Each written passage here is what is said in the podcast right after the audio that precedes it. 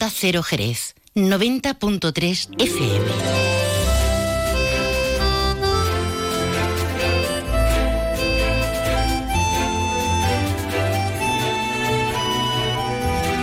Más de uno Jerez. Leonardo Galán, Onda Cero. ¿Qué tal amigos? Muy buenas tardes. Hoy es miércoles 8 de noviembre y comenzamos aquí una nueva edición de este Más de Uno Jerez. Los saludos cordiales como siempre de este que estará encantadísimo de acompañarles hasta las 13 y 35.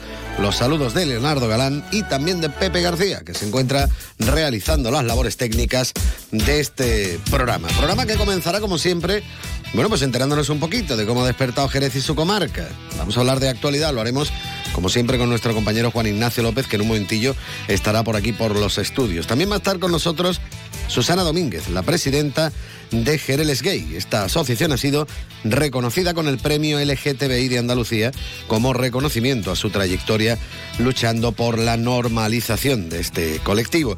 También hablaremos con dos de las artistas que forman parte de la exposición que se inaugura esta tarde en el campus universitario de la Asunción, bajo el título Ausencia que no va a haber ausencia porque ellas van a estar allí en la inauguración. Y después aquí nos acompañarán concretamente la bilbaína Carmen Isasi y la madrileña Noni Lazaga.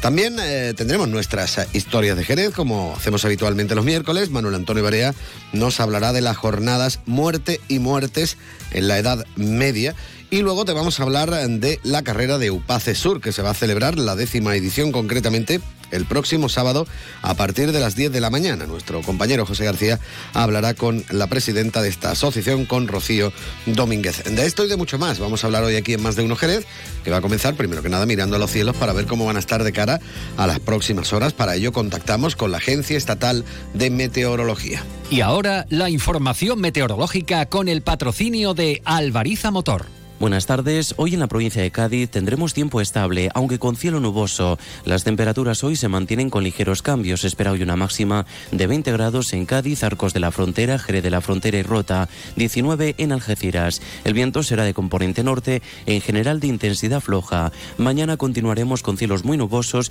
sin descartar mañana las precipitaciones débiles y ocasionales que serán más probables a partir de la tarde y en las sierras. Las temperaturas suben en ascenso. Se esperan mañana máximas de 22 grados en Arcos de la Frontera, 21 en Cádiz, Algeciras, Jerez de la Frontera y Rota. Las mínimas de 15 en Cádiz y Rota, 13 en Algeciras, 11 en Arcos de la Frontera, 9 en Jerez de la Frontera. El viento será de dirección variable y de intensidad floja, tendiendo en el litoral a poniente y aumentando. Es una información de la Agencia Estatal de Meteorología.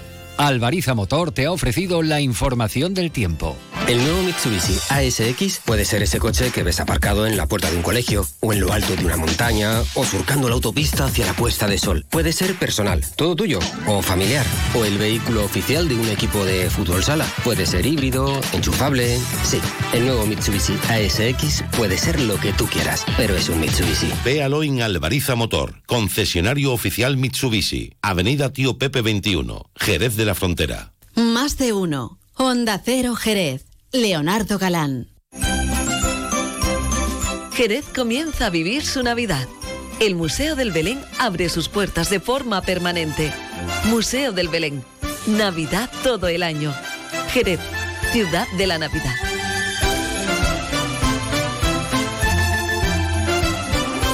Más de uno. Honda Cero Jerez. Leonardo Galán.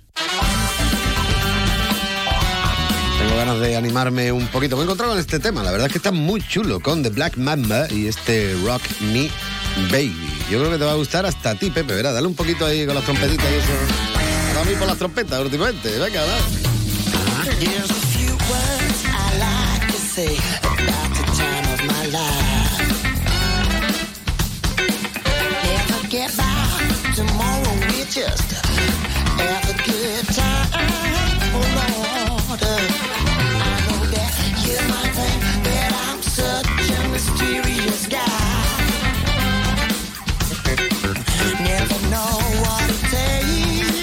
To live a life like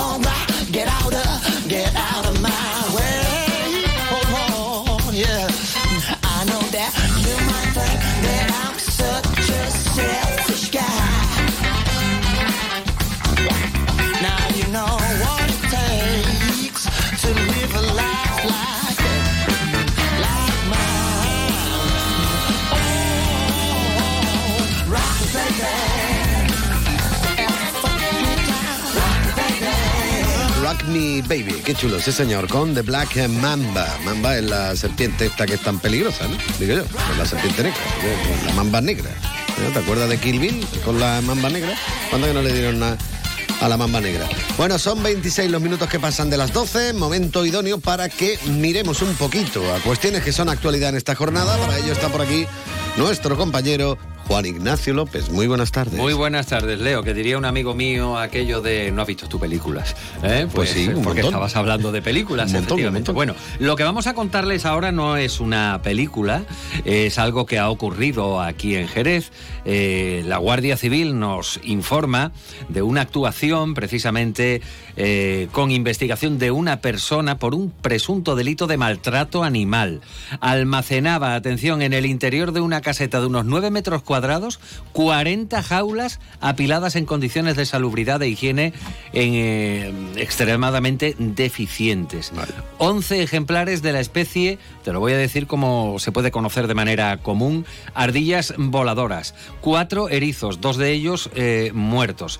No tenía autorización alta de núcleo zoológico, autorización para la cría ni licencia de actividad para la venta. Eh, lógicamente, bueno, pues esto nos hace buscar reacciones. Hemos hablado con ecologistas en acción y apuntan a que son varios los presuntos delitos que se le puede atribuir a esta persona investigada, entre ellos el de el tráfico de animales.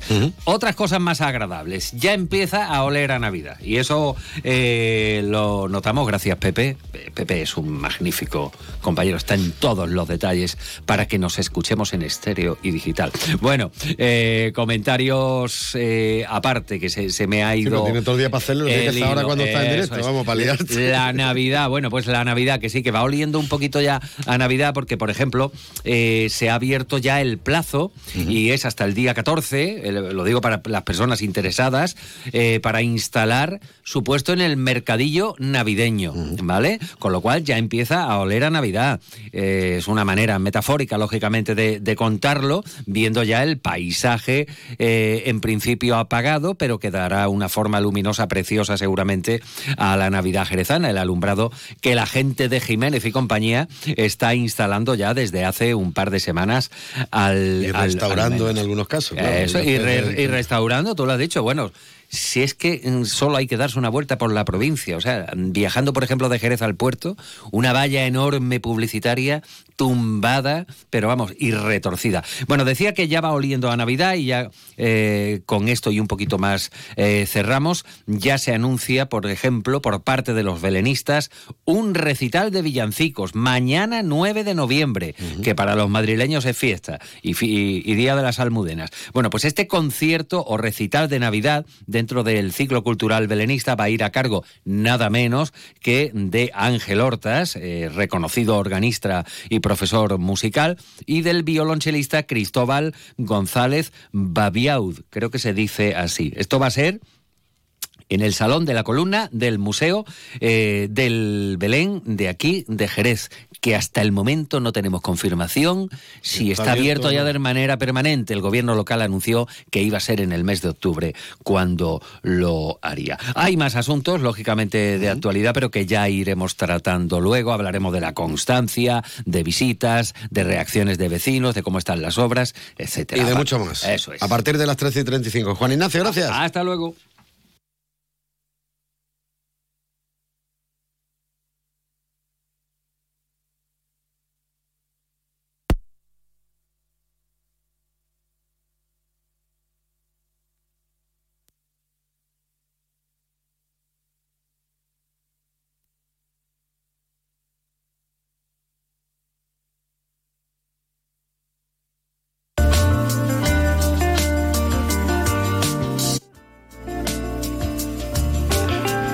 Que no se asusten, que ha habido un pequeño problemilla, ajeno por supuesto a, a Onda Cero. Y, y nada, eh, una vez que hemos solventado rápidamente ese problema, pues podemos continuar con el eh, programa. Así que no hay mayor problema, nunca mejor dicho. Anda, venga, Pepe. dale. Más de uno. Honda Cero Jerez. Leonardo Galán. Luce Shopping, el mayor centro outlet de la provincia de Cádiz, patrocina este espacio.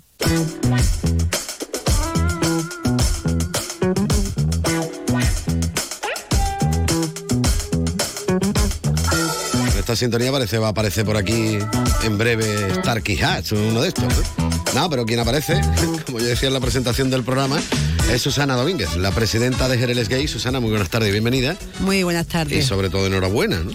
Hombre, pues muchas gracias, la verdad que estamos... Hombre, un puntazo, ¿no? Sí, que sí, sí, reconozcan el trabajo que venís realizando desde hace tantos años y además en el ámbito regional. Sí, sí, Bueno, ya solo queda el nacional después, del International People. claro, ¿no?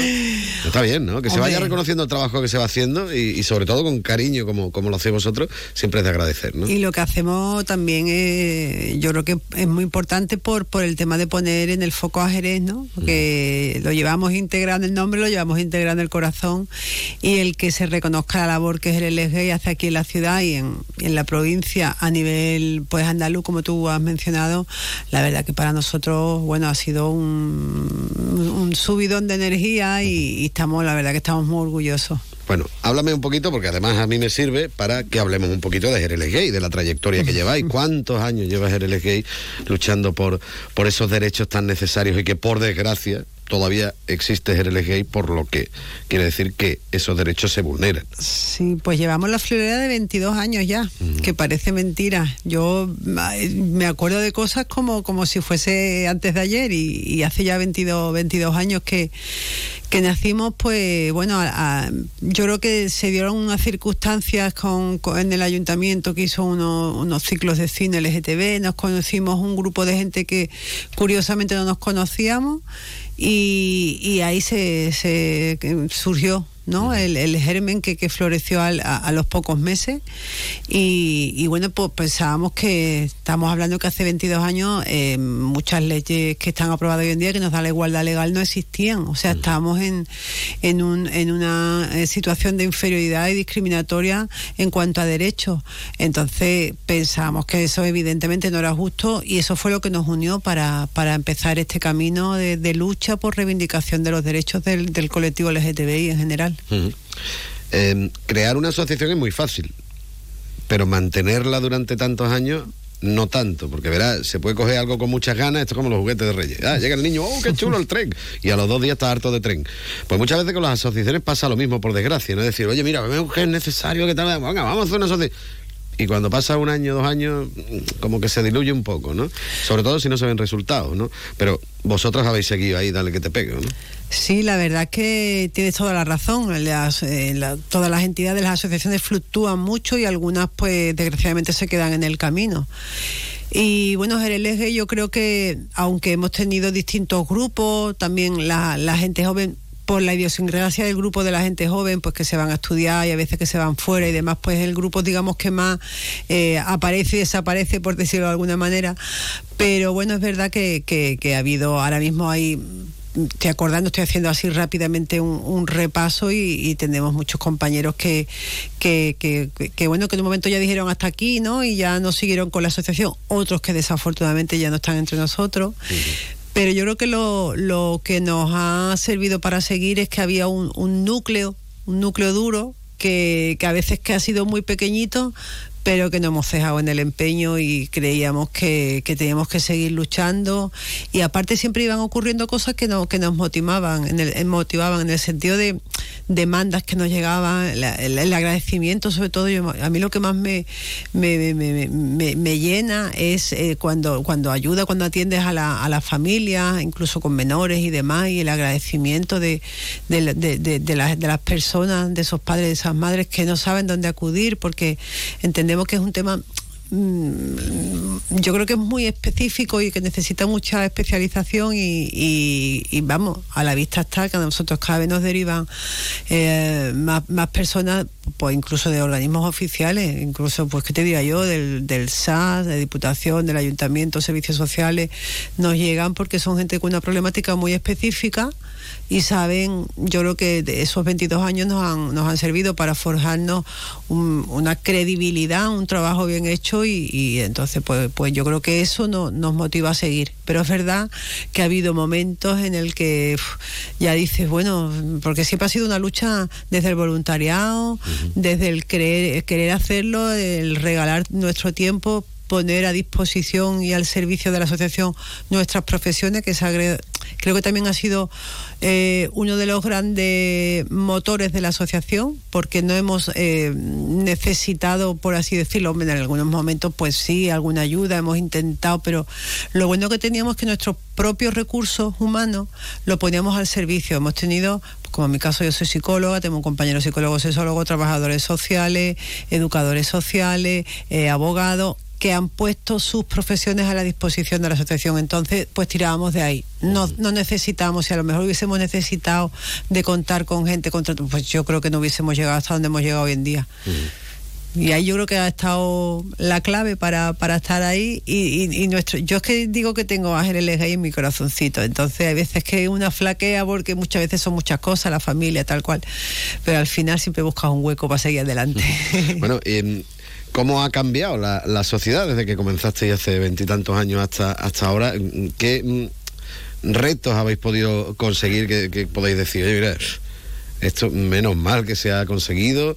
Bueno, gracias también a nosotros se ha conseguido este logro. Cuéntame un poquito cómo, cómo hemos cambiado. Nosotros, a nivel general, estatal, te podríamos decir, hemos participado en la elaboración de leyes muy importantes y hemos incluso estado en mesas de negociación importantes para, para, para lograr esos, esos, esos hitos eh, legales. Pasamos de la nada, como te decía antes, no había ninguna ley, ni de parejas, ni de hecho, ni de matrimonio, ni de adopción, ni de absolutamente nada que nos amparasen. Y ahora sí estamos, ahora hemos pasado como casi de la nada a casi el todo, ¿no? Estamos ya en una situación de igualdad legal. Y luego, si nos centramos más en Jerez, yo creo que Jerez, em, por las circunstancias, por, por el que el germen de la asociación fue a raíz de una convocatoria del ayuntamiento, que el ayuntamiento yo creo que siempre entendió que las personas LGTBI eran ciudadanos de primera y no eran distintos a los demás y, y teníamos ese apoyo. Yo creo que también eso ha servido para que nos haya hecho llegar a mucho más espacio, hayamos conseguido ser un referente para muchos jóvenes que no saben qué hacer o que tienen dudas o que tienen problemas en los centros educativos. incluso miedo en algunos casos. Miedo mm. cuando hay algún, porque lunar es negro ahí en todo sitio y cuando hay algún hecho un poco ya que, que trasciende más de lo normal, algún tipo de agresión o de ataque, pues recurren a nosotros. Cuando hay algún problema de bullying LGTB fóbico en algún centro educativo, recurren a nosotros. Entonces, claro, te das cuenta cómo hemos pasado a ser el referente local ¿sabe? Y comarcal y provincial, me atrevería a decir, en cualquier tema que esté relacionado con el colectivo LGTBI, desde el ámbito que sea legal, psicológico, eh, social, lo que sea, recurren a nosotros.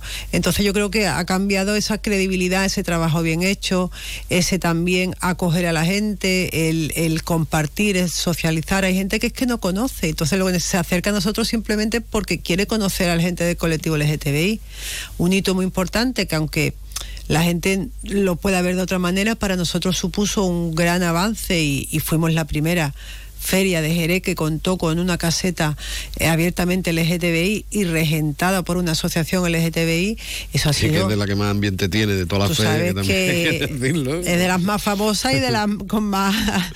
Yo creo que vamos que de las que funcionan estupendamente y pero sobre todo, aparte de eso, que está genial, eh, para nosotros es, empezó como un acto de, lucha, de visibilidad, empezamos como muy chiquitita, que hemos ido ganando espacio, y ahora es, eh, yo creo que es en una semana, es una proyección, no solo a Jerez, a toda Andalucía y a toda España, porque todo lo que viene a la feria de Jerez, que sabemos que es una feria, pues bueno, con mucho renombre, ve en una de las entradas del Real de la Feria nuestra caseta. Y, y, entonces pues nos conocen, hay mucha gente, muchísima gente que nos conocen por la caseta, la caseta tiene su parte lúdica, pero nosotros trabajamos, seguimos trabajando por la diversidad allí, entonces yo creo que, que nos ha servido para sentarnos de como ya con, no como una asociación de amigos como empezamos, que está genial, sino como una entidad seria que trabaja por y para las personas del colectivo LGTBI y su familia.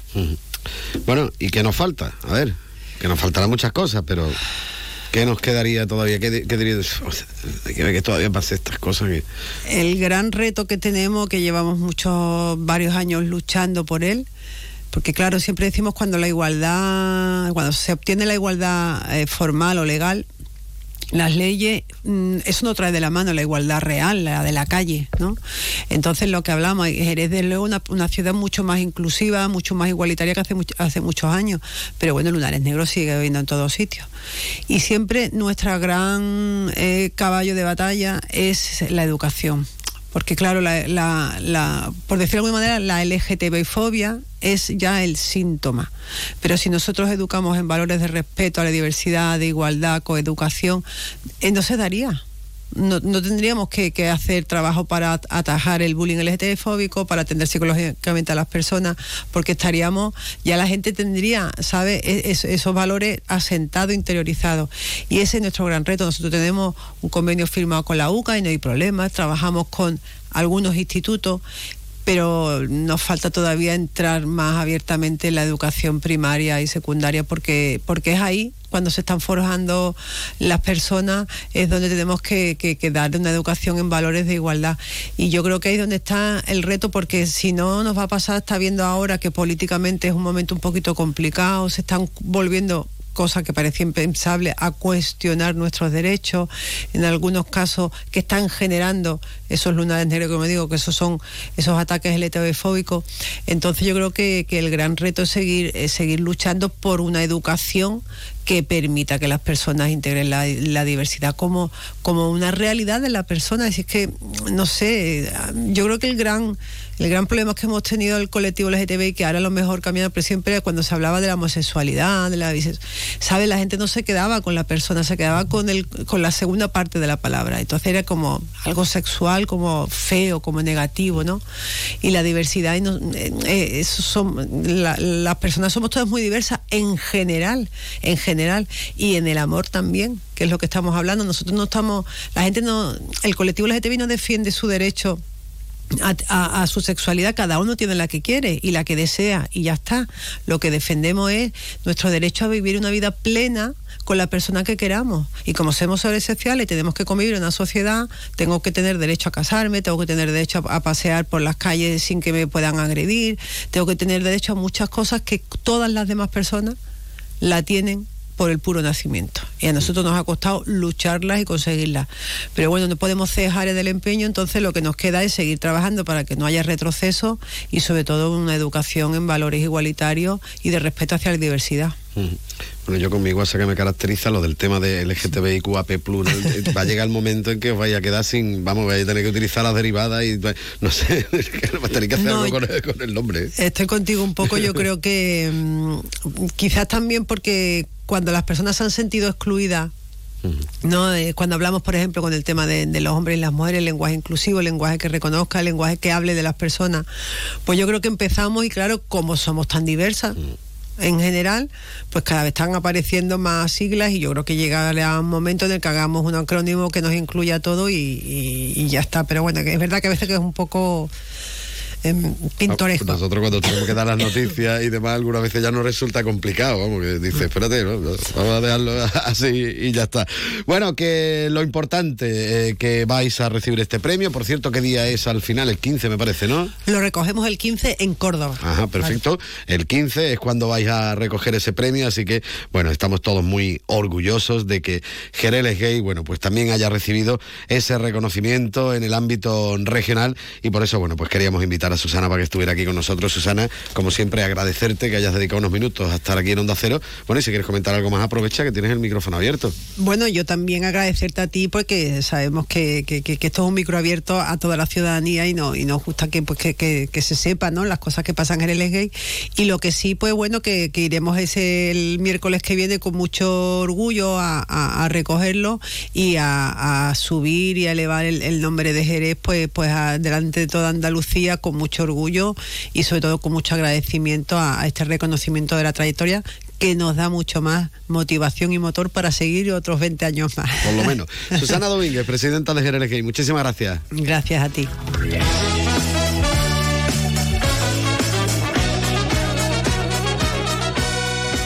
¿Conoces el único centro outlet de la provincia de Cádiz? Visita Lutz Shopping y encuentra las primeras marcas con hasta un 70% de descuento durante todo el año. Y no te pierdas el mejor ocio y restauración al aire libre. Para saber más, entra en www.lutzshopping.com. Más de uno. Onda Cero Jerez. Leonardo Galán. Nuestro objetivo es conseguir un Jerez más limpio. La ciudad necesitaba una mejora en materia de limpieza y hemos reforzado el servicio estos meses con un plan especial. Ahora te pedimos que nos ayudes en el reto de mantener limpia nuestra ciudad. Ayuntamiento de Jerez. Más de uno. Onda Cero Jerez. Leonardo Galán.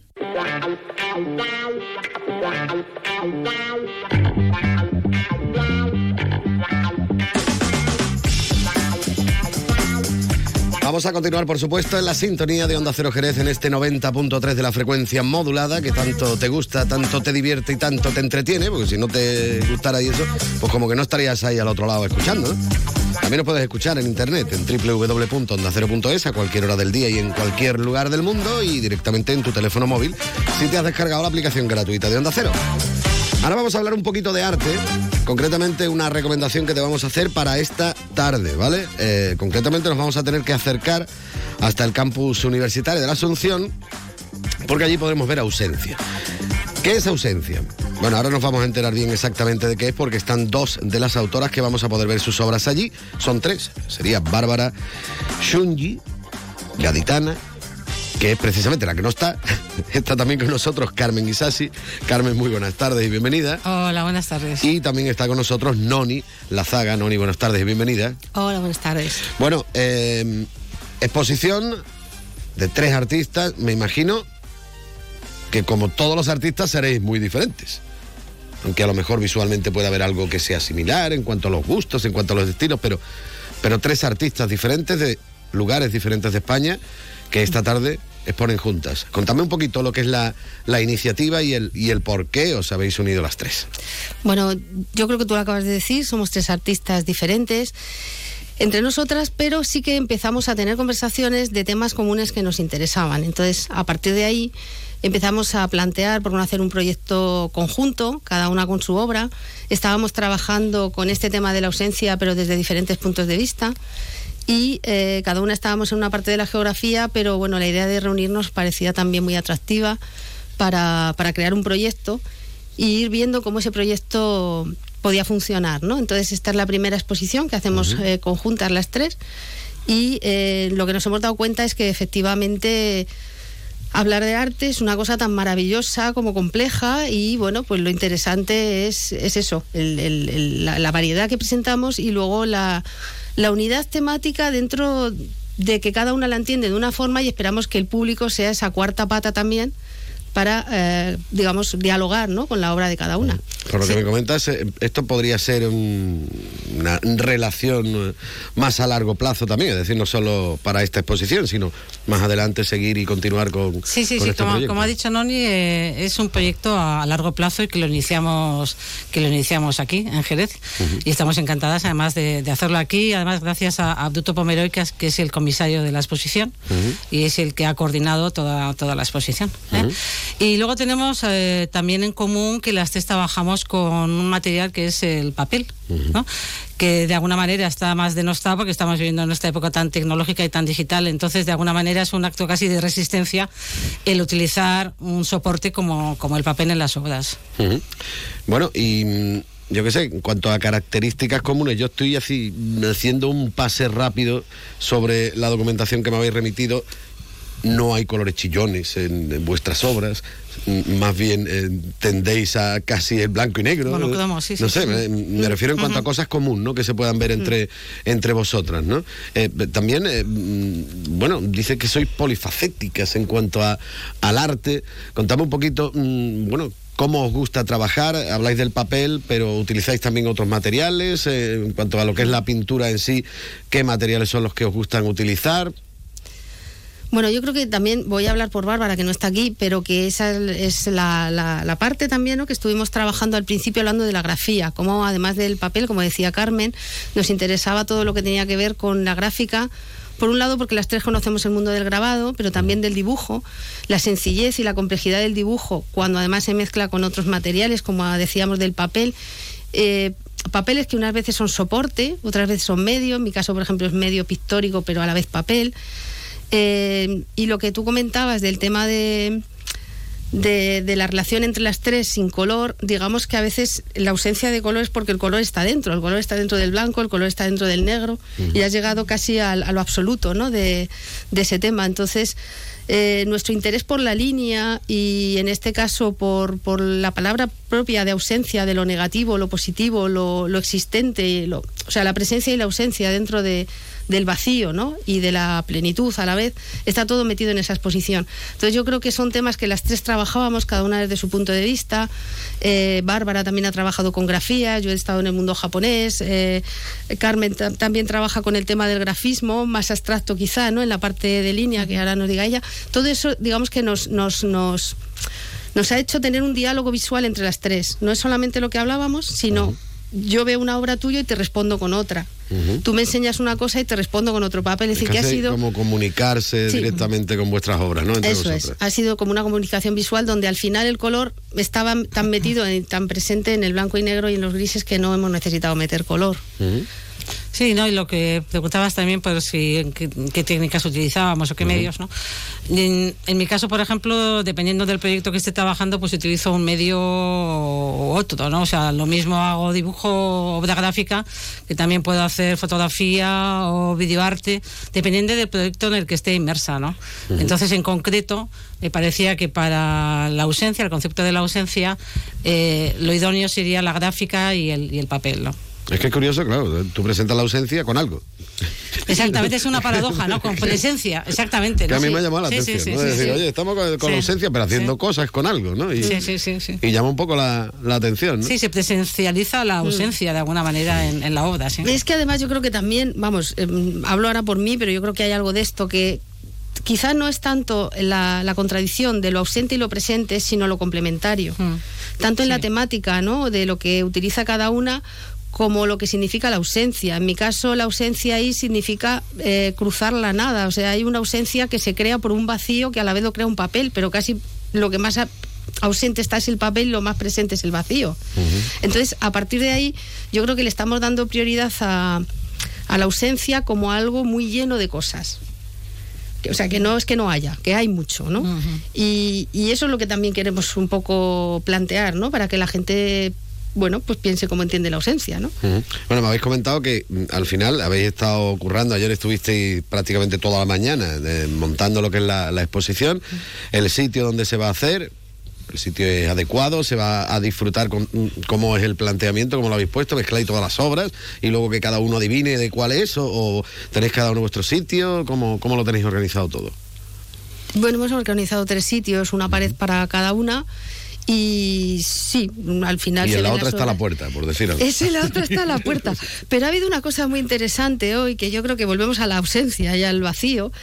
A ver, son obras que tienen una presencia muy fuerte y hay una materialización enorme, por lo que tú comentabas antes, además por la falta de color. Entonces el blanco y negro pesa mucho.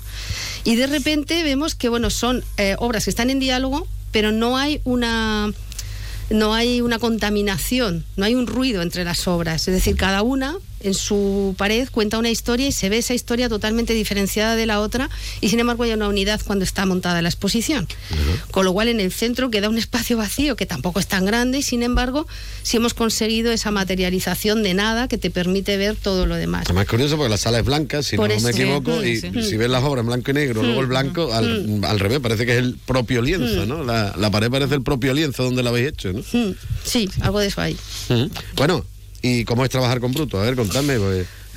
Sé que es una persona muy intensa, que le gusta mucho hacer cosas y estar ahí. Bueno, es una, es una maravilla. ¿no? Sí, sí. sí curra, aparte de que curra mucho, es un entusiasta, Mm. le encanta su trabajo, disfruta muchísimo Mm. con el arte y nos ha apoyado en todo momento. ¿no? Mm.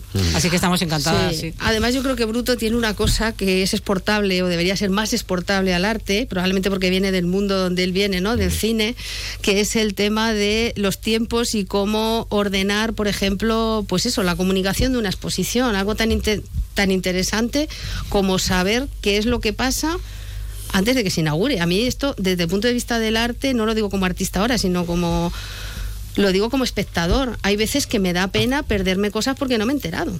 Entonces la comunicación es fundamental y él tiene muy claro cuál era el, el- el orden de decir, mira, tenéis que hacer esto, ahora tengo que hacer esto, ahora luego viene lo otro, y todo esto sucede antes de que se abran las puertas. A veces en el arte vamos un poco como que linealmente. Primero inauguro, luego ya cuando me doy cuenta se me ha escapado la exposición y ya no queda tiempo. Entonces, eh, lo digo porque yo eso me parece muy valorable y muy bueno, tanto para el que hace la exposición como para el que la ve. O como para mí, que O luego lo cuento. ¿no? que Porque no- si yo no me entero, no lo puedo contar, claro, ¿no? No para puedo los medios de invitar. comunicación, No puedo traer, ¿no? Sí, yo ahí creo, creo, creo sinceramente que los medios de comunicación tendrían que tener más atención en lo que pasa en el arte porque se está perdiendo el valor de algo que incluso para las generaciones que vienen, para los adolescentes que trabajan con la visualidad, no, no se les está ofreciendo lo que es el arte de verdad en el crecimiento y desarrollo de las personas, porque al final todo pasa porque hay, bueno, pues otro tipo de informaciones y en general hablo, ¿eh? no hablo en particular de esta zona. O, no queda sitio para hablar del de arte. mí no puede hablar porque tú estás aquí Claro, hablando. de claro, esto. pero yo me gustaría que esto fuera replicable. O sea, creo que hace falta más eh, espacios así, incluso televisivos, porque también lo de ver, aquí estamos hablando de Hombre, una estamos obra. hablando de arte y, es, complicado en la radio, ¿eh? Bueno, pero la radio. Pero a recomendamos habla- que vayan, sí. que es lo suyo, que y vayan a verlo además allí. a veces la radio habla mucho más de arte que la televisión. Ujú. Es en, en los medios de comunicación visuales donde se echa de menos quizá esa visualidad. Y la verdad es que el público que va que, que venga a ver la exposición, bueno, Mm. pues eh, va a tener la suerte de, de, además de poder hablar con el comisario, poder hablar con las tres artistas ¿no? y hablar de, de la obra de cada uno. Yo creo que es muy, muy importante que sí Mm. que el público tenga tenga ese contacto directo con, con las artistas en Mm. este caso, ¿no? Sí, porque muchas veces a lo mejor alguien no entiende una obra en particular. Efectivamente, Vamos, yo si voy sí. no me voy a enterar de nada. Es decir, que vaya a tener que estar al lado mía. Oye, mira, Mm. Leo, esto, esto, esto. Porque yo soy así, ¿eh? No me entero, no me entero. Pero mira, lo de entender, yo creo que también se ha hecho mucho daño al arte pensando que hay que entender. Tú Hay lo que miras. sentir, ¿no? Mira, yo soy profesora, trabajo en la UNIR de profesora desde hace unos años y siempre digo lo mismo a los que van a ser maestros, no a los que saben de arte. No mires al cuadro, quédate delante y deja que el cuadro te mire. Y tú te vas a tu casa y luego ya pasarán cosas o no. Pero claro, lo primero que hay que enseñar es quedarte delante de algo por lo menos un ratito. Porque a veces vemos a la gente por las exposiciones como a unas velocidades que dices, es difícil que eso pueda dejar un, un conocimiento de cualquier tipo, ¿no? Y yo creo que la- al final la obra abierta, ¿no? Que decía Humberto Eco también está muy bien. Es decir, el, el espectador se pone ahí y tú has hecho la obra, pero tú no sabes lo que va a entender cada uno. Y menos mal que cada uno va a entender una cosa diferente. Muchas veces incluso vosotras aprendéis de lo que estáis haciendo, de lo que habéis hecho, mejor dicho. Sí, escuchamos decir, y mira, son no me había dado cuenta yo de este detalle, de esta Sí. tarde. Sí.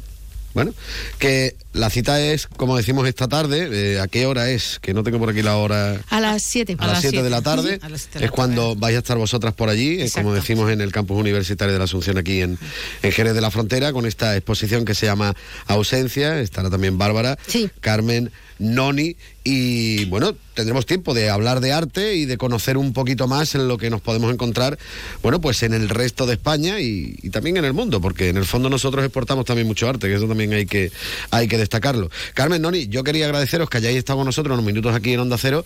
Bueno, y si queréis decir algo más, aprovechad que tenéis los micrófonos abiertos. Invitad a los jerezanos y jerezanas y a todos los que nos estén escuchando a que se acerquen por allí. No todos a la vez, ¿verdad? ¿Hasta cuándo está la exposición? Hasta el 19 de enero del 24. Y Vale. sí, desde luego que aprovechen que vamos a estar nosotras ahí in situ ¿eh? Hoy sí. para poder charlar, dialogar distendidamente de arte. Sí.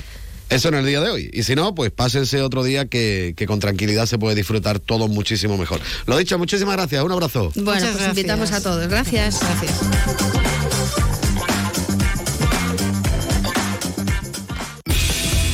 Yo sé que, Pepe me odia en estos momentos porque vamos a tener que cortar esta canción que tanto le gusta del último de la fila. Se llama Lejos de las leyes de los hombres y con ellos vamos a llegar a la una. Después seguimos nosotros aquí en Más de Uno, no te vayas. las maravillas de la creación, sin ni tan siquiera abrir los ojos. Y tú siempre has estado a mi lado, a miles de kilómetros entre mis brazos. Te amo como se ama por primera vez. Cuando aún no hay costumbres. Lejos de las leyes.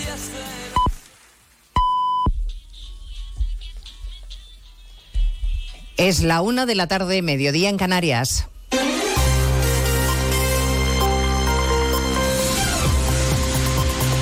Noticias en Onda Cero. Buenas tardes, les avanzamos a esta hora algunos de los asuntos de los que hablaremos con detalle a partir de las 2 en Noticias Mediodía, con la tensión en la calle que sube de tono por las cesiones de Sánchez al independentismo. El líder del Partido Popular, Alberto Núñez Feijó, denuncia el cambalache con un fugado de la justicia y condena sin tibieza los actos vandálicos frente a los que manipulan, dice Feijó, la violencia no tiene cabida en democracia como tampoco su impunidad. Congreso de los Diputados, José Ramón Arias. Porque están amnistiando ahora mismo hechos violentos que dicen ahora condenar cuando y otros en referencia a su partido que siempre condenan todo tipo de violencia, sea de donde sea. Feijo ha señalado que los que quieren que cambiemos de conversación para evitar que se hable de la aberración que están cometiendo no lo van a conseguir.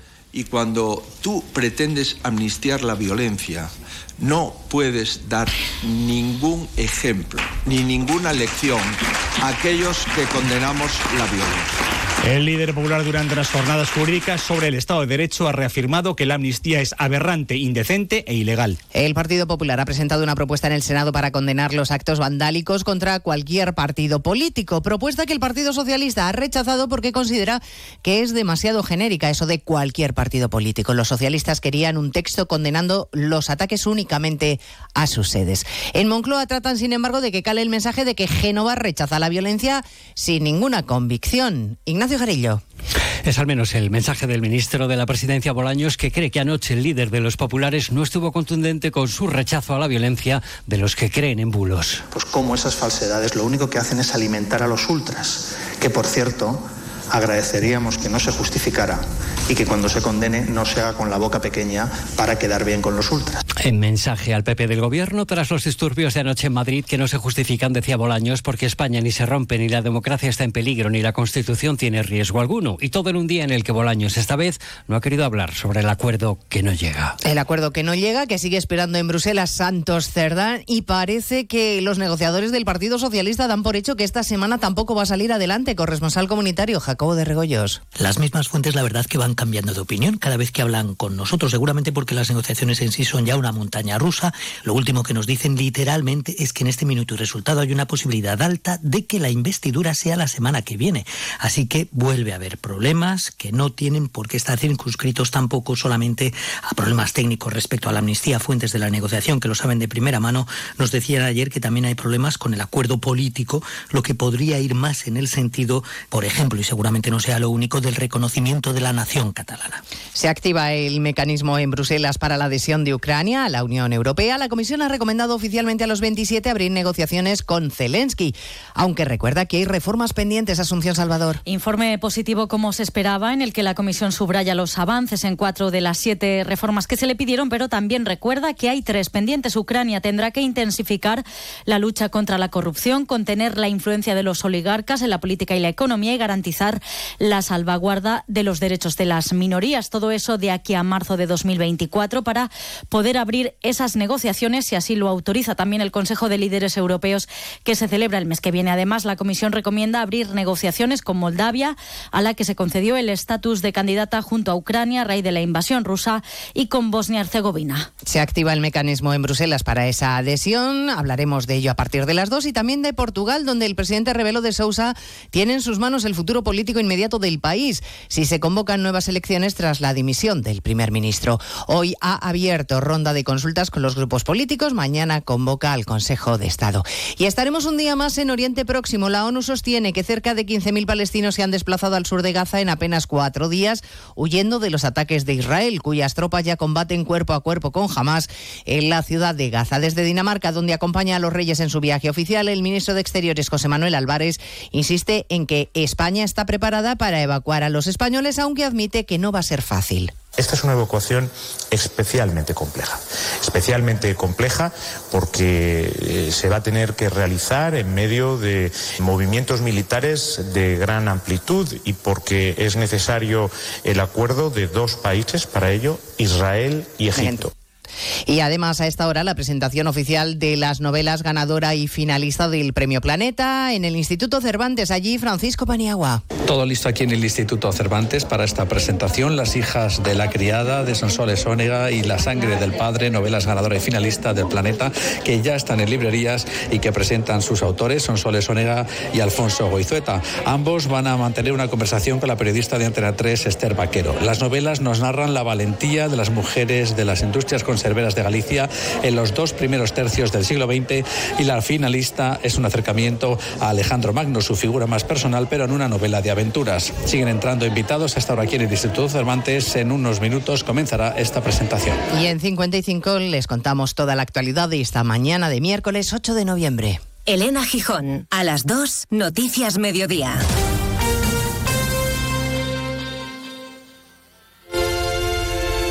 ¿Cuándo sabes que es la persona indicada? Cuando se puede hablar de todo con ella. Cuando siempre quieres saber más. Cuando sientes esa sintonía, ahí es. Ahí sí. Si no es eso, ¿qué haría más de 560.000 oyentes escuchando a la misma persona? Lo normal entre amigos. Porque así, con carisma, pluralidad y una buena conversación, es imposible no sintonizar con Julia Otero. Buenas tardes, a veces conviene dejar la actualidad y echar un vistazo. Julia en la Onda, cada tarde a las 3 y cuando quieras, en la web y en la app. Onda Cero, tu radio.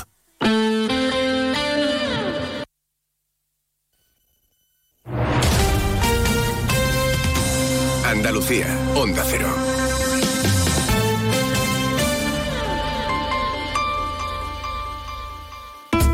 En Andalucía, una farmacéutica es una megafarmacéutica. Un ganadero, un superganadero. Una gestora, una hipergestora. Un carpintero, un macrocarpintero. Gracias a nuestras autónomas y autónomos, somos la comunidad con más emprendimiento de España. Autónomos y autónomas de Andalucía. No hay nada más grande. Infórmate en ata.es. Campaña subvencionada por la Consejería de Empleo, Empresa y Trabajo Autónomo de la Junta de Andalucía. Montepío, ¿en qué podemos ayudarle? Hola, necesito hacer una consulta legal. No se preocupe, lo tiene cubierto. Le atenderá uno de nuestros abogados. Compañía con más de un siglo de experiencia. Visite montepíoconductores.com. Montepío, lo tiene cubierto. Disfruta el mes de Black Friday con Social Energy. Llévate 200 euros en tu batería virtual con Quiroluz, con seguro todo riesgo incluido los dos primeros años y grandes descuentos con hasta 25 años de garantía en todas nuestras instalaciones de primeras marcas. Pide tu cita al 955 44 11 11 o socialenergy.es y aprovecha las subvenciones disponibles. La revolución solar es Social Energy. Sobre todo, Onda Cero Andalucía. En Onda Cero, Noticias de Andalucía.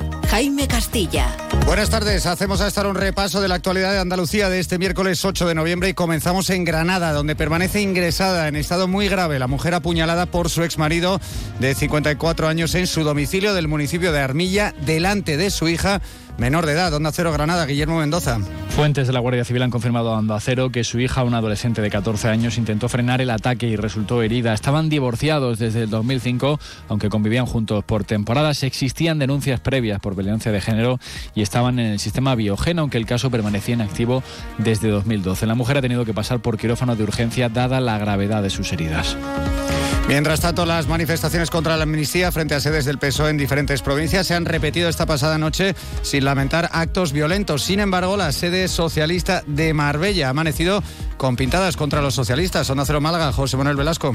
Los socialistas han denunciado ante la policía las pintadas que cubren la cristalera y la fachada de la sede marbellí. En las mismas se acusa a los miembros del PSOE de traidores y además se puede leer terroristas español sal. Desde el Partido Socialista en redes sociales acusan al PP de no condenar los ataques de quienes no respetan la voluntad de las urnas, además de asegurar que no es un ataque a los socialistas, sino a la democracia.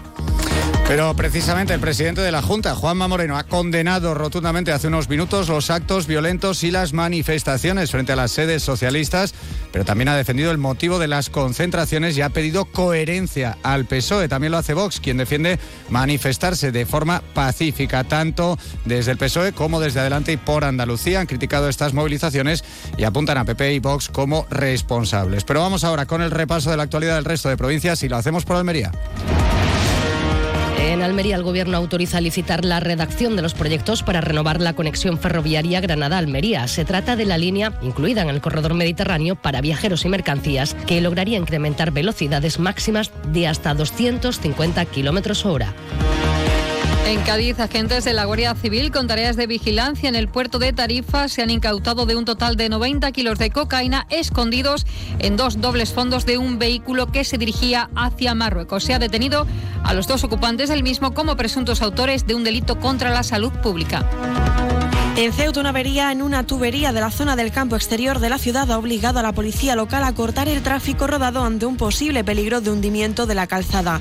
Operarios de ACEMSA trabajan para evitar el corte del suministro del agua en numerosas barriadas que afecta a esta avería. En Córdoba, la Policía Nacional investiga un presunto fraude de venta de preguntas del último examen de oposiciones a bombero conductor que se iba a celebrar este domingo. El ayuntamiento ha paralizado las pruebas por las que se ofrecían preguntas por 1.000 o 1.500 euros. En Huelva, la consejera de Fomento, Infraestructura y Ordenación del Territorio, Rocío Díaz, ha señalado que no hay que tener prisa en alcanzar un acuerdo con el Gobierno central sobre la situación del Parque Nacional de Doñana para poder llegar a buen término. Ha insistido en que una negociación así es difícil y compleja, por lo que ha reiterado que no hay que tener prisa para poder llegar a un buen acuerdo.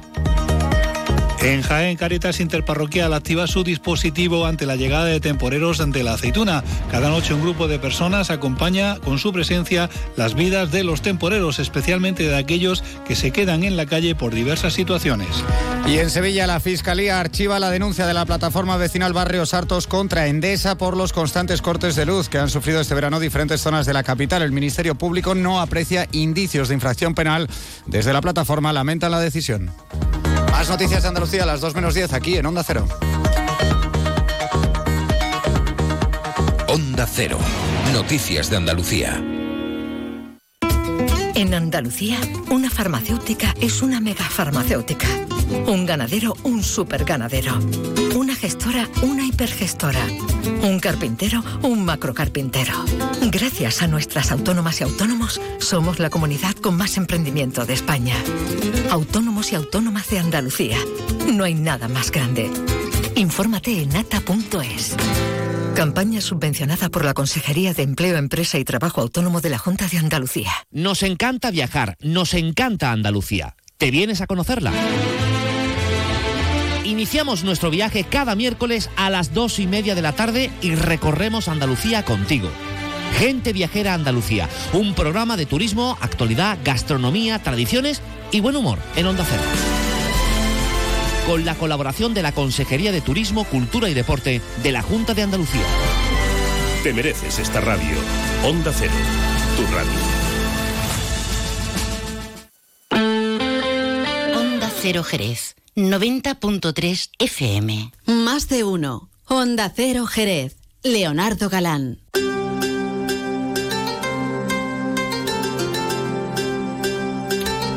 tenemos por aquí nuestros laudes y esas cosas.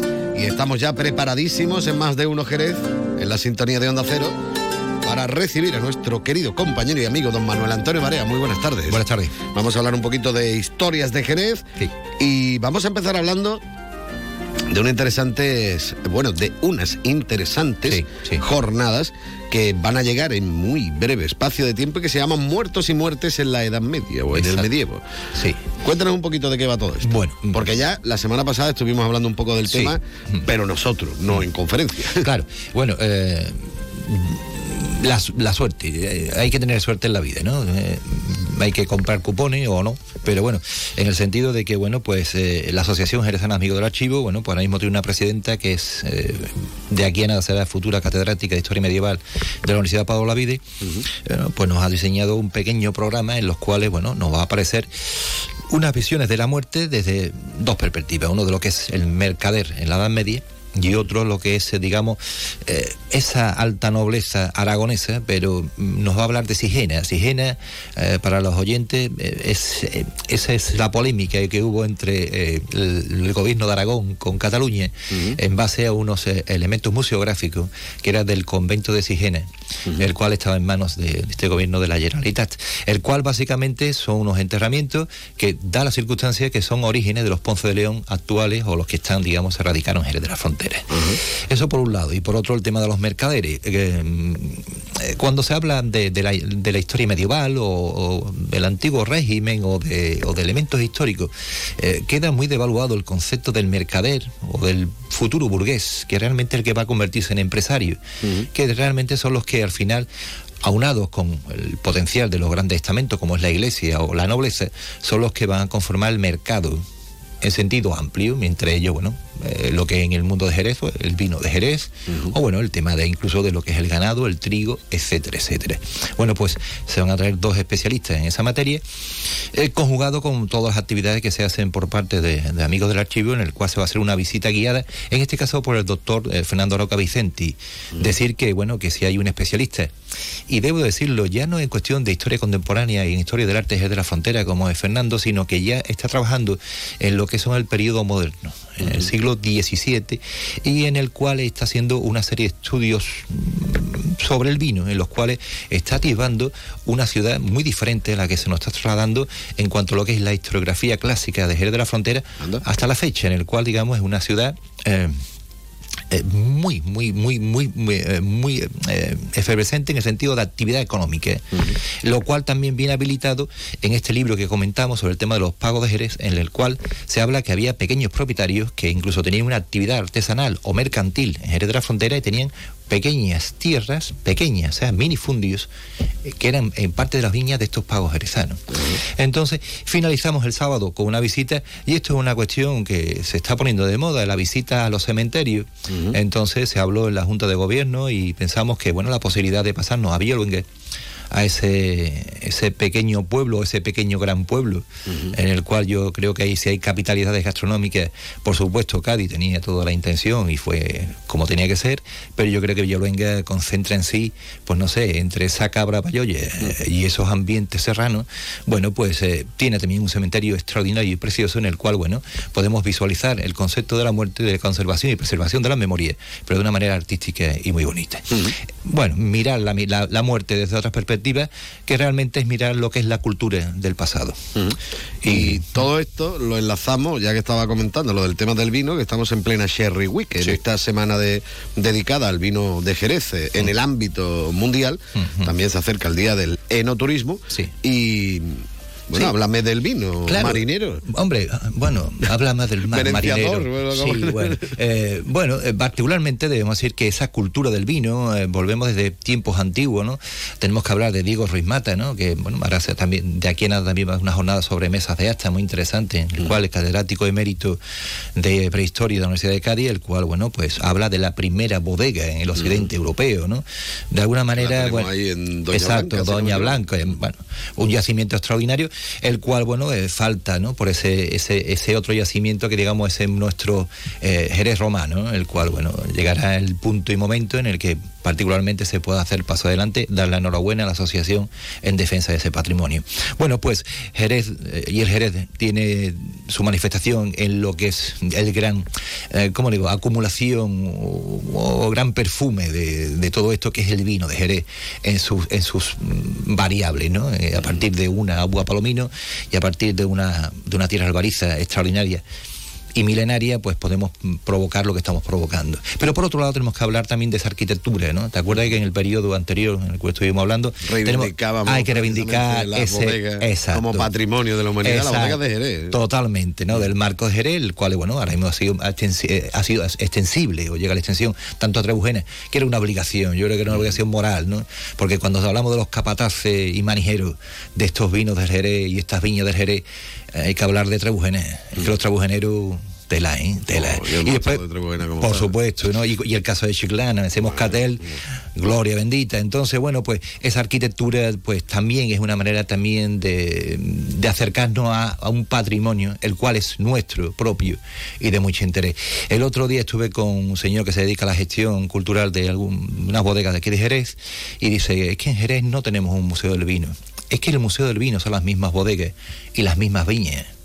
Nosotros podemos explicarlo eh, mirando y observando esas maravillosas eh, andanas y esas subidas y bajadas y el porqué y esa oscuridad y ese olor y esa temperatura. Y esa bodega en superficie, no bajo tierra, como Ahí lo está. habitual. ¿no? Y lo que, las bodegas que son, bueno, y el nacimiento de las bodegas- catedral. ¿no? Entonces yo creo que la Cherry Wheat es el vino es la calidad de estos licores maravillosos y eternos, pero por otro lado también la cultura arquitectónica y por otro lado también la cultura de esos trabajadores de antaño, esa oralidad que de alguna manera reivindico que hay que conservar como patrimonio y que forme parte también de esta Cherry Week.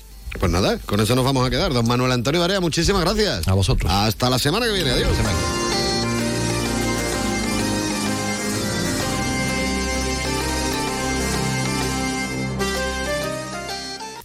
Más de uno. Onda Cero Jerez. Leonardo Galán. Preparando el lanzamiento. Comienza la cuenta atrás. 3, 2, 1, despegamos. Ven a Toy Planet y descubre los descuentos más increíbles del universo. 25% de descuento en vales canjeables por tus compras del 9 al 12 de noviembre. Tiendas Toy Planet. La Navidad es la estrella de nuestro planeta. Juguetería Toy Planet. Estamos en el centro de tu ciudad, en Cádiz, San Fernando, Puerto de Santa María, Chiclana y Jerez. El otro día me preguntaron qué consejo le darías al Joaquín Prat del futuro. Pues le diría que siga eligiendo Suzuki S-Cross. Nuevo Suzuki S-Cross con tecnología híbrida, versiones 4x4 y etiqueta eco. Descubre más en suzuki.es y déjate sorprender por su precio imbatible. Y ahora tu S-Cross 100% conectado con Suzuki Connect. Suzuki S-Cross. Cross the line. Véalo en Alvariza Motor, concesionario oficial Suzuki, Avenida Tío Pepe 21, Jerez. Jerez comienza a vivir su Navidad. El Museo del Belén abre sus puertas de forma permanente. Museo del Belén. Navidad todo el año.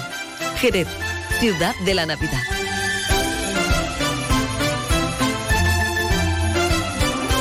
Más de uno. Onda Cero Jerez. Leonardo Galán.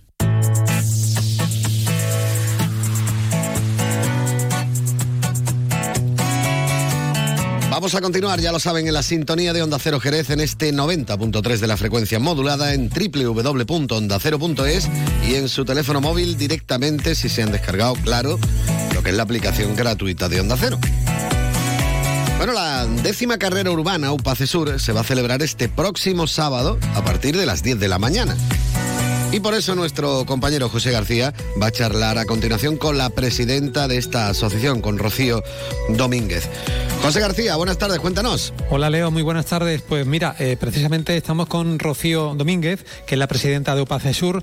Eh, se ha presentado la carrera urbana eh, de 10,8 kilómetros, una carrera que es totalmente altruista porque todo lo que se recaude en esta carrera irá destinado a esta causa tan importante que están realizando desde UPACE.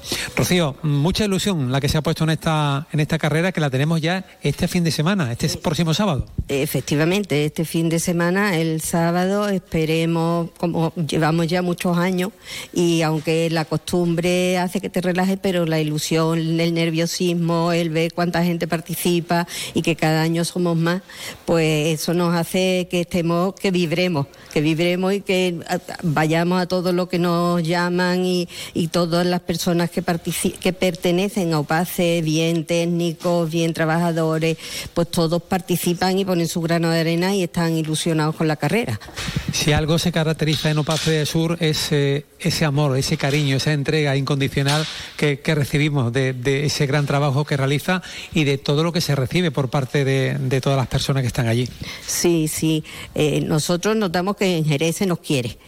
Es verdad que llevamos unos años y que además es una algo que es generalizado en, las asociaciones, porque nosotros UPACE Sur participamos o pertenecemos a la Federación de, Asociaciones de, de Parálisis Cerebral de Andalucía y también a la, a la nacional.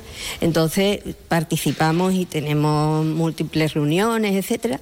Y entonces hay algo que late y que el, el tema o esa condición o cualidad de asociacionismo que tenemos la ONG, eso se va diluyendo un poco. En cambio, el aspecto empresarial, por así decirlo, aunque somos eh, organizaciones no lucrativas, pero tenemos un aspecto empresarial porque nosotros somos una asociación que tiene trabajadores con sus nóminas, que, a las cuales tenemos que aplicarle el convenio colectivo eh, con toda rigurosidad. O sea que ese aspecto empresarial es el que se va acrecentando y, va disminuyendo el aspecto asociativo. Y esa es una inquietud que, que tenemos todas las asociaciones que nos dedicamos a estos temas, porque no queremos perder ese, esa singularidad de asociación, porque eso es lo que nos da la vitalidad para, para responder ante las inquietudes y ante las necesidades de nuestros asistidos.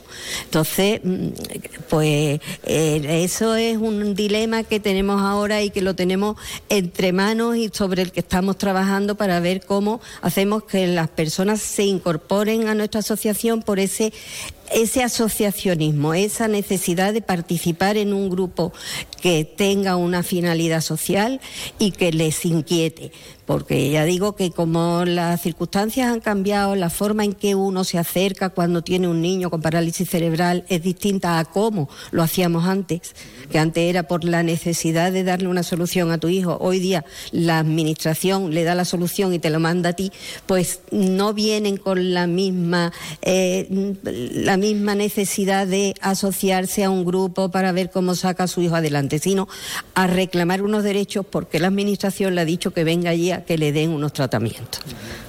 Bueno, eh, hay algo que también me ha llamado mucho la atención, eh, cómo eh, ha utilizado usted el término I T desde UPACE Sur y en este caso su presidenta Quiero que me explique ese I más D, porque me ha llamado mucho la atención. Sí, porque, bueno, yo vengo del mundo de la universidad y el I más D ahora es I más D más I. Antes era I más D, I más D. El I más, D yo lo aplico a nuestra asociación como imaginación y desahogo. Que hay que echarle mucha imaginación para poder seguir mm, compitiendo en, en este mundo en el que estamos, en el que cada vez hay más organizaciones de este tipo, porque cada vez hay más necesidades y la gente si no se asocia, si no crea grupos de eh, pedirle a la administración que te ayude, pues están mm, no pueden no consiguen nada. Entonces hay que ser imaginativos y hay que buscar qué puede aportar o qué puede eh, inventar para ser diferente de los demás. ¿eh? Y eso te va a producir un desahogo, porque eso se va a traducir quizás en dinero y entonces, bueno, vas a poder vivir un poquito más tiempo y mejor. Eso, por eso digo el I en el sentido de imaginación y desahogo.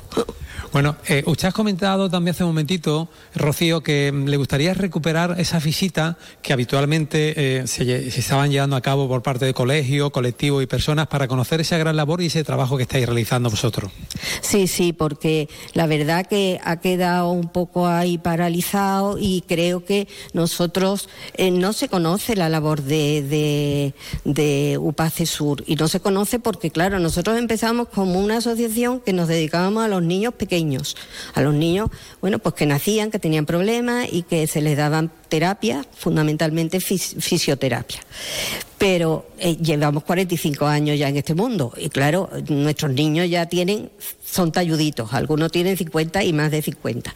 Entonces, nosotros les hemos ido acompañando a, lo largo de toda su vida. Entonces, tenemos desde los niños recién nacidos, que como digo, los manda la Seguridad Social para que los atendamos, pero luego se quedan cuando ya entran en edad escolar. Tenemos tres aulas de educación eh, especial allí en Upace Sur. Este año no, el año pasado nos dieron la tercera, eh, la tercera aula Eh, tenemos también la unidad de día, que son para los chicos que ya una vez que terminan el colegio están gravemente afectados y necesitan que se, se les siga atendiendo y necesitan estar en un sitio donde haya una persona que esté constantemente con ellos y, liberar un poco a las familias también de la carga que ellos suponen. Después tenemos los talleres ocupacionales, que son para los chicos que también han terminado la edad escolar, pero que no tienen las condiciones para trabajar en la calle y allí hacen pequeños trabajos, tienen sus grupos, ellos se juntan, tienen sus inquietudes como adolescentes, aunque tengan distintas edades, da igual, pero tienen sus, su, bueno, pues cuchipandi, como yo les llamo, ¿eh? ellos organizan, organizan cosas, salen al cine y allí hacen, como digo, pequeños trabajos y además pues están todo el día desde por la mañana que van a sobre las nueve y media o las diez, hasta las cuatro y media de la tarde o así que llegan a sus casas o las cinco. Entonces, bueno, pues están también fuera de sus casas, están con personas que, ellos pueden hablar entre ellos y todo eso, y al menos tienen una vida tienen una vida. Y luego tenemos una residencia de, gran, de gravemente afectados eh, que atiende, pues ahora mismo tenemos como 30 personas, un poco menos de 30 personas, pero que incluso estamos haciendo obra para poderla ampliar y, y esto, y que también la tenemos allí, o sea que, que tenemos un,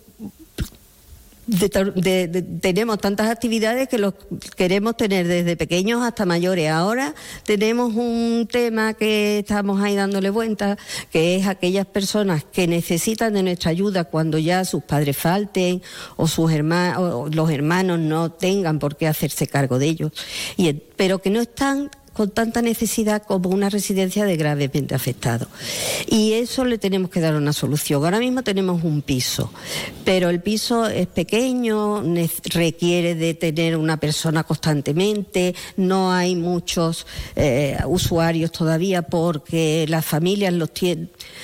Cuidamos muy bien a estos niños y los queremos tener. Yo los digo niños, y me, acuso y me culpo de decir niños, pero son que los tenemos que atender siempre y constantemente. Entonces, el problema está en que mm, llegado a un punto en que no los vamos a poder atender y los tenemos que dejar en algún sitio que estén bien atendidos y no con personas gravemente afectadas porque eso es un poco, y perdónenme la expresión, pero es condenarles a, estar con personas que, bueno, que, que, querrían ellos querrían tener otro tipo de vida, ¿no? Entonces, bueno, pues distinguir una cosa de otra separarlos y que tengan otro tipo de vida. Y tenemos, ya le digo, el piso, pero quizá no sea lo ideal para nuestro tipo de personas asistidas. Pues Rocío Domínguez, presidenta de Paz Sur, gracias por atender los micrófonos de Onda Cero y, y, seguro, seguro que la carrera será todo un éxito. Muchas gracias y enhorabuena por esta gran labor. Pues nada, esperemos que sea un éxito. Realmente, eh, yo creo que si llevamos 10 años es porque cada año nos hemos visto satisfechos, vamos, hemos estado, hemos cumplido con nuestras expectativas y hemos logrado un éxito para nosotros, que cada año debe ser mayor, sí, pero bueno, tampoco nos enfadamos si, se, si es un poco peor que el año pasado, siempre le buscamos alguna excusa, que, que sabemos cómo están los bolsillos de los españoles. Y agradeceros a los medios de comunicación vuestra colaboración también, que esto es fundamental para dar a conocer nuestra eh, la idea, la carrera y que todos aquellos que quieran participar, que son bienvenidos por parte de nuestra asociación. Pues muchas gracias, Rocío. Pues Leo, esto es lo que nos comentaba Rocío Domínguez, la presidenta de OPACE Sur. Ya yo tengo preparado aquí el chanda, las carzonas, Leo. Yo espero que tú también estés totalmente preparado, que te veo que sí. Pues bueno, con ese, con ese atuendo que llevas, que ya veo que te, que te estás poniendo preparado también para el domingo, incluso haciendo trabajos de calentamiento, pues nos vamos a ver en la carrera de OPACE Sur este próximo fin de semana, este próximo sábado, en esta décima carrera urbana.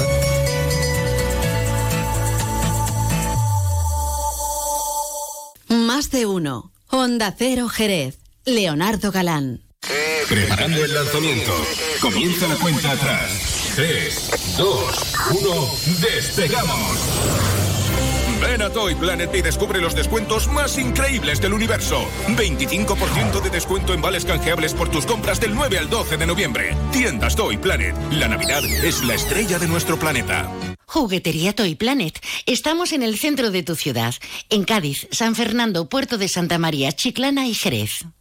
Nuestro objetivo es conseguir un Jerez más limpio. La ciudad necesitaba una mejora en materia de limpieza y hemos reforzado el servicio estos meses con un plan especial. Ahora te pedimos que nos ayudes en el reto de mantener limpia nuestra ciudad. Ayuntamiento de Jerez. Jerez comienza a vivir su Navidad. El Museo del Belén abre sus puertas de forma permanente. Museo del Belén. Navidad todo el año. Jerez, ciudad de la Navidad.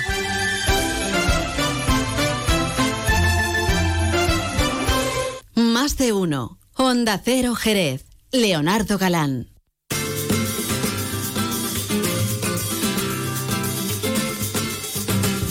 Hay que ser un lince, Pepe García, para tomarse, por ejemplo, un jalifa de 30 años, un amontillado espectacular. Y si lo hacemos en buena compañía y en un lugar donde la gastronomía es eh, lo más importante, pues mejor que mejor. Por eso nos vamos hasta el restaurante Antonio cada día para disfrutar de esa gastronomía con eh, una copita de alguno de los vinos fantásticos de bodegas Williams Hammer, siempre con un consumo responsable. Pepe García está en el control de sonido, les habló Leonardo Galán y les dejamos en buena compañía, en la de mi compañero Juan Ignacio López con toda la actualidad. Mañana volveremos, ¿eh? Así que adiós. la abandona